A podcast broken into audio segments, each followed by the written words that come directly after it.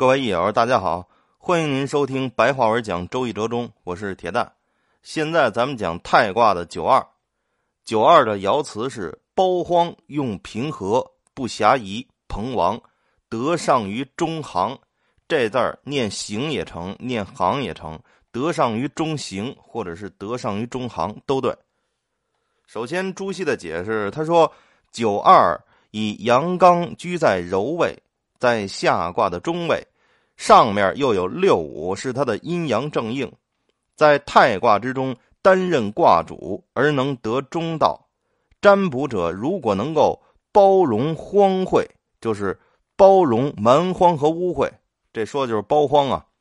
而果断刚决，果断刚决说就是那用平和，用平和后边有解释，就是抱虎平和那意思，不遗漏远处、远方和未来的事情。这说就是不暇疑，也不过分亲昵朋比。这说就是朋王，那么就合乎这一爻的中行之道。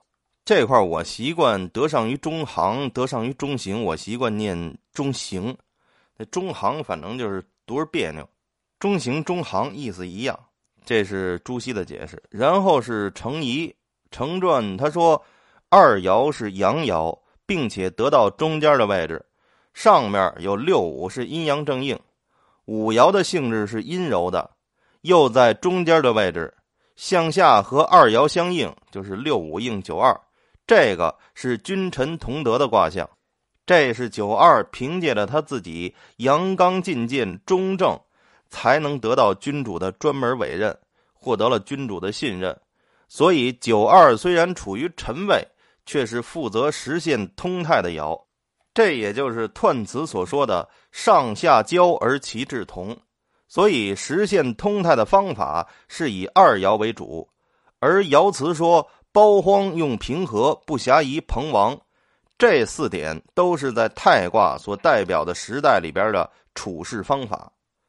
人的本性安逸，就会导致政治方面舒缓，法度废弛，各种事物都没有一定的节制。处理这种状态的方法，首先是要能够包容荒废，能够包容污秽，能够有这种宽容的度量，就是允许这些不好的东西存在，这就叫包荒。那么施政的时候，就能够宽裕细密，有了这种度量，弊端才能得以革除，事情得到治理而人心安定。如果没有包荒的度量，却有嫉恶如仇之心，那么就会没有深谋远虑，只有暴躁扰动的祸患，深远的弊端还没有被革除，而近期的祸患却已经显露出来了。所以关键在于包荒，这是格局第一。这是解释包荒，然后是用平和。所谓用平和，就是《论语》里边“抱虎平和”嘛。他说，安宁的时代里边。人们已经习惯了长治久安，满足于遵守常规，懈怠的因循守旧，害怕变革，因为这个社会已经很稳定了，没事折腾什么呀？如果没有平和的勇气，在这种时代里是不能有所作为的。这时代永远是在变化的，永远是在进步的。如果时代停留在某一状态，那么说明这个时代已经死了。这个平和。在《诗经》《论语》里边都有这个词儿，叫做“抱虎平和”，也就是空手抱大老虎，光脚过河。这本来是形容这人很勇猛，但是后来因为这孔子引用拿这个词来讥讽子路，孔子跟子路说：“说反正空手就敢打老虎，光着脚就敢趟过河，这种人是一介武夫，我不会与他为伍的。”这个是讽刺子路。所以到这儿，这个词就变味儿了，就变成有勇无谋了。其实原本这个平和、抱虎平和呢，它是一个就形容形容这个人果敢勇猛。它出现在《易经》的爻辞里，这《易经》怎么着也比《论语》早得多呀。所以这个平和的本意还是形容这个人果敢勇猛，是说这个人的刚健果断，足以度过深重的灾难。自古以来呢，安泰的治世一定是逐渐发展成衰落的乱世，这个是一个历史规律，这是习惯于安逸、因循守旧所导致的。如果没有刚健果断的君主，英明刚烈的辅臣，就不能特立独行，奋发以革除弊端。所以说，用平和。或许有人有这样的疑问：说前边说的是包荒，是包容宽容，这块又是用平和，却是奋发改革，似乎这两者是相反的。这是不了解，以包容的度量施行刚健果断的政策，这才是圣贤的作为。不暇疑是说安宁之事，人心都习惯于安泰，就会苟且偷安，就会苟且安逸，怎么可能还有深谋远虑呢？这今天我这日子过得很平稳，我怎么可能会天天没事想着十年后可能会败落？这人往往难有这种深谋远虑，做不到居安思危。但是治理太平盛世的人就应该考虑到种种风险，考虑到各种事情。尤其是久远的事情、未来的事情、远方的事情，都要考虑到，不能遗漏。比如说微小隐忧的事情，处于偏远僻陋之处的贤能人才，这些都是久远的事情。它可能是时间上的久远，或者是空间上的久远。那么处在太平时代，人们往往将这些都遗漏了，这是不好的。所以就告诫不暇疑。彭王呢？是时代既然是安泰的，那么人们都习惯于安泰，放纵自己的欲望而没有节制。这时候要针对这种情况加以约束，并且改正。如果在执行法度的时候不能抛弃朋友的私情，那么这个政策执行起来是不会顺畅的。所以一定要抛弃私情，才能公平公正的执行法度政策。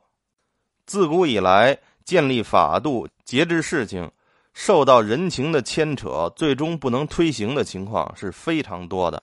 禁止奢侈，就会难免伤害到亲朋好友；限制田产，就会妨害权贵之家。如此等等，如果不能用大公之心来决断并一定推行，那么就会牵扯到朋党了。治理太平之事，不能做到朋王，那么也就难于治理了。治理太平盛世的方法就有如上四种，就是包荒、用平和、不暇疑、朋王。这四点就和九二的品性相合，所以说德上于中行。这个上意思就是配合，中行就是按照中庸之道行事。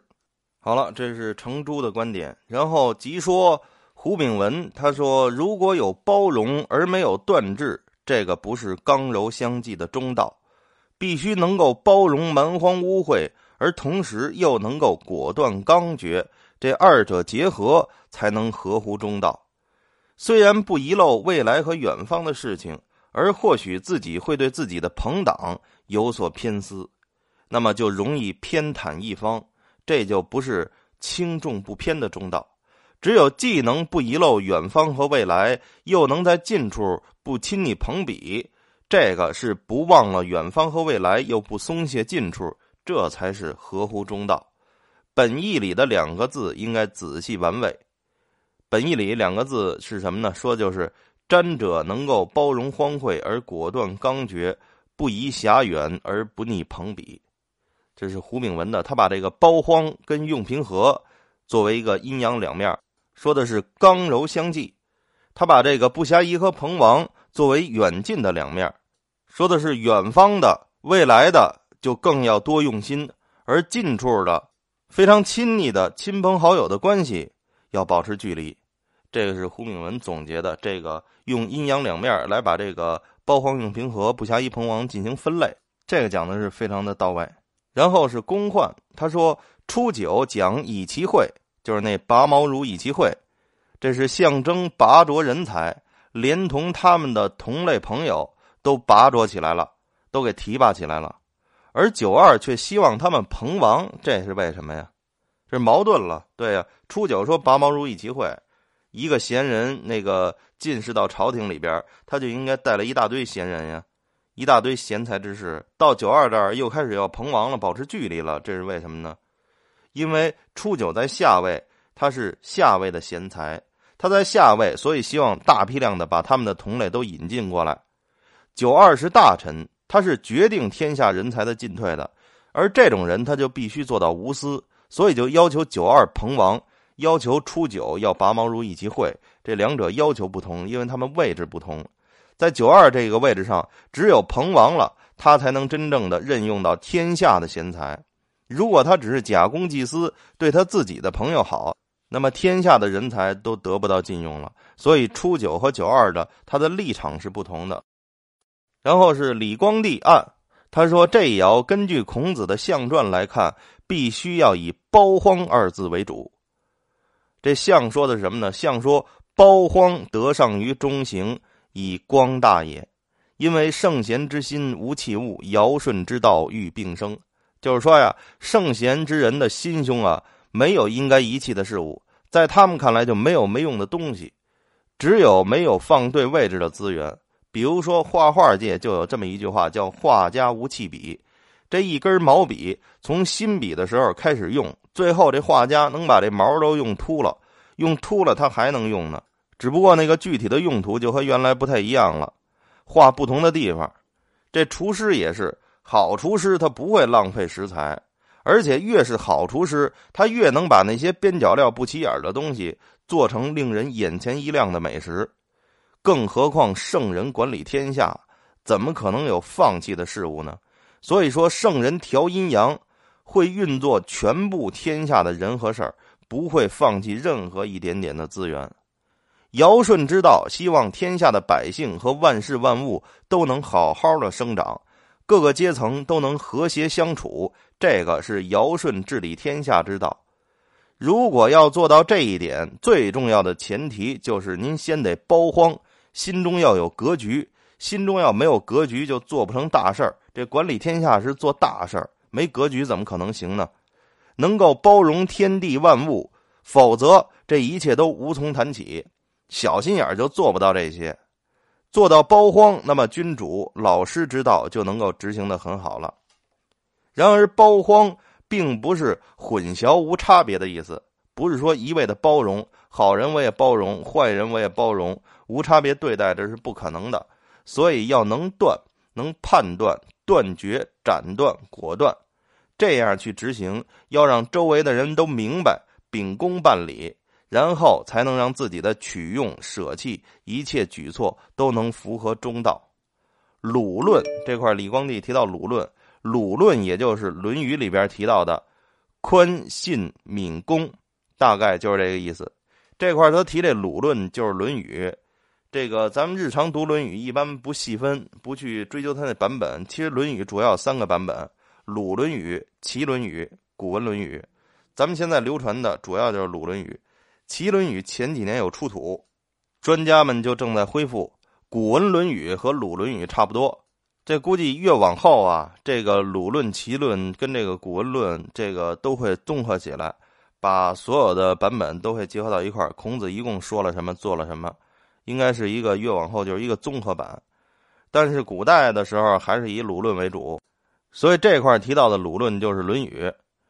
宽信敏公说的什么呢？宽就是包容。信就是诚信，敏就是聪明，然后恭就是恭敬，还有一个恭就是大公无私那恭，那说就是无私。这块就是李光地的这个案，他认为包荒是这一切的前提，先得有这么一个格局，然后您再在格局里边去做事儿。有了包荒这个前提之后，在这个格局里边才可以用平和呀、不暇疑呀、彭王啊，这都是在包荒的范围之内。好，这就是折中的内容，就说完了。然后咱们稍微补充一些东西，首先说一下这个象，地天泰嘛，下边是乾卦，就是天。咱们在学虚卦的时候讲过，水天虚，乾就为郊外的意思，乾也为大。上边那坤卦呢，坤为土地，坤为容纳，坤也有广大的意思，所以这就是乾坤加一块就有包荒之象。比如说汉朝文景之治的时候，文景的时代最推崇的就是黄老之术治国。那时候南越和匈奴都是尽量的和谐相处，互不干扰，这个就是包荒之道，能够包容各种事物，让大家都和谐相处。九二这爻呢，如果一动，它就变成了阴爻。九二如果变成阴爻，二三四就互为坎卦了，坎为河，坎为水为河。乾卦本身为刚健，所以这儿就是用平和，合起来就是包荒用平和。另一种解释是说什么呢？这个包啊，通这个刨，这刨字写出来就是一个夸奖的夸，右边加一个这个包容的包，这字就念刨。这意思就是一种瓜，也叫包瓜，其实就是刨瓜。这种瓜呀，在嫩的时候就特别好吃，切丝儿啊，切片能炒肉。但是它后来越长越大，越长越大，长大之后老了就不能吃了，就变成什么呢？就是葫芦。咱们现在那葫芦它也能吃，葫芦嫩的时候能炒着吃。还有人把这葫芦给刻成丝儿，晾干了叫葫芦丝。这这葫芦丝不是这个乐器那葫芦丝，就是能吃。这葫芦丝能切成段儿，让炒肉。等这葫芦长大之后呢，这个再给它剖开，农村还有就能当水瓢用。但是古代这种葫芦啊，就长得越来越大，就大到不可思议的程度。能长到多大？能长到船那么大个儿，人能坐在上面过河。这这听着有点有点像那个动画片那葫芦娃，像那神话故事。古代啊，或许就真的有这种超级大葫芦，比如说庄子的名篇《逍遥游》里边也记载，庄子跟惠子俩人聊天这惠子就跟庄子就说了，说这魏王送给我一些大葫芦的种子，我也去种了，把这个葫芦培植起来之后啊，真的结果了，但是结出这果啊太大了，有五担的容积，用这大葫芦去盛水。那水太多，因为水很重啊，这葫芦它自己都受不了那水的压力了，这举不起来。如果把这葫芦剖开做瓢，可是它太大了，这么大瓢没处使啊，比缸还大，没有能适合用它来装的东西。说我崴一瓢水喝，用不了这么大瓢，所以这葫芦它太大了，大的都出了号了，实在是拿它没用啊，我就把它给砸烂了。其实这是惠子在讽刺庄子的观点，因为庄子的语言啊、观点啊，这惠子形容都是大而无当，然后什么用都没有。庄子肯定听得出来呀，然后庄子就反驳他了。他说：“先生，您实在是不善于使用大东西啊！您现在有五担容积的大葫芦，怎么不考虑把它做成船，然后漂浮在江湖之上，那样多逍遥啊！”现在您居然担心葫芦太大没有用处，在我看来，您还是心窍不通啊。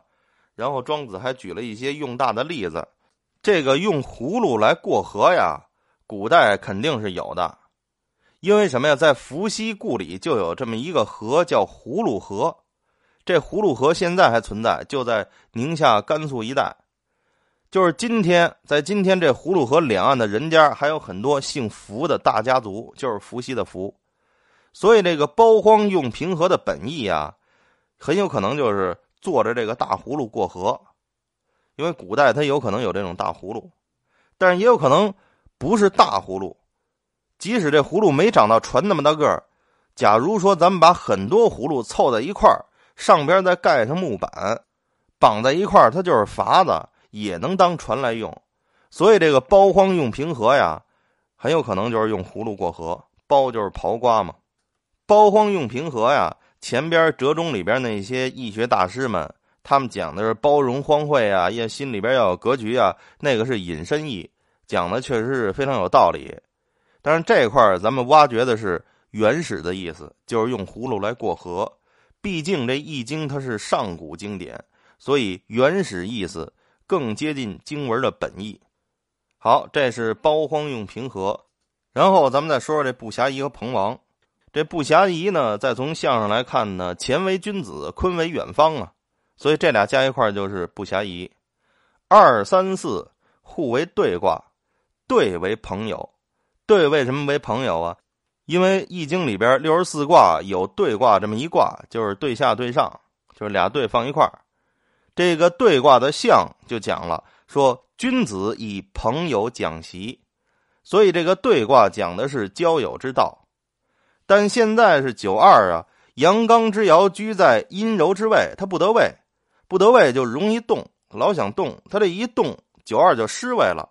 九二一失位，刚才护出来那对卦就消失了，所以说是彭王，这是相上。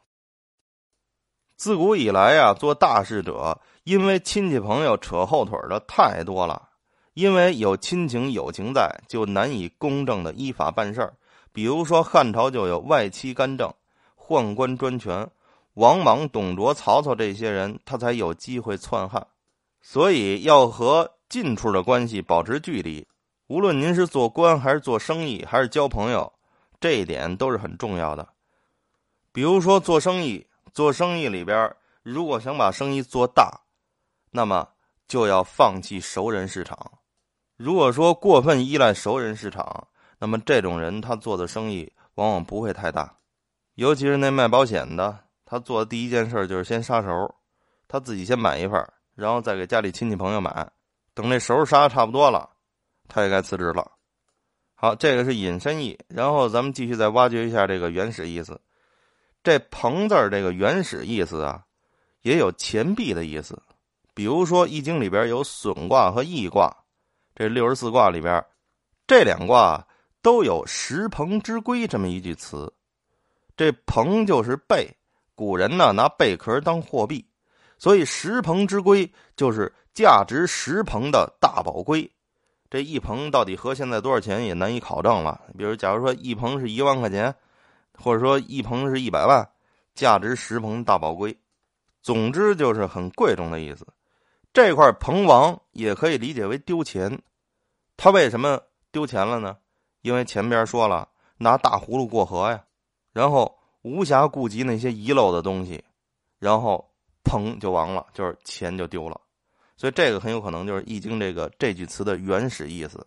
但是从这种原始的意思当中，我们派生出了今天这些很多非常宝贵的道理，这也就是《易经》最独特的价值。它能够根据这些最原始的东西，悟出丰富的人生道理来。所谓圣人观象以治气嘛。好，这个就是不暇疑彭王，它的引申义和原始意都挖掘出来了。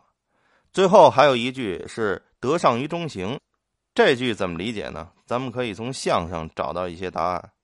太卦的旁通卦就是匹卦，但是这两卦呀就比较特殊，它是自己跟自己旁通。太卦这边的旁通就是二爻跟五爻自己旁通，就是能够互换位置，而且二爻跟五爻是阴阳正应。太跟匹的旁通，咱们现在就先不多说，因为这个讲到匹卦的时候可以再详细的说。太卦自己这边就是二跟五旁通，然后也没有爻跟匹卦有联系，所以就是就是咱们主要就说太这边的。那么九二跟六五就互换位置，九二就上升到六五的位置了。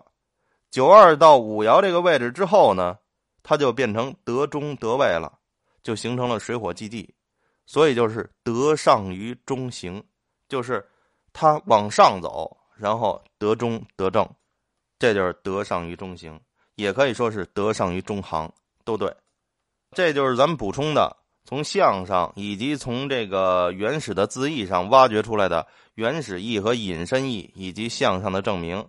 大家可以反复的玩味一下，太卦九二这爻非常重要，凡是做大事者必须得具备九二这种品质。好，太卦九二咱们就讲完了，谢谢大家。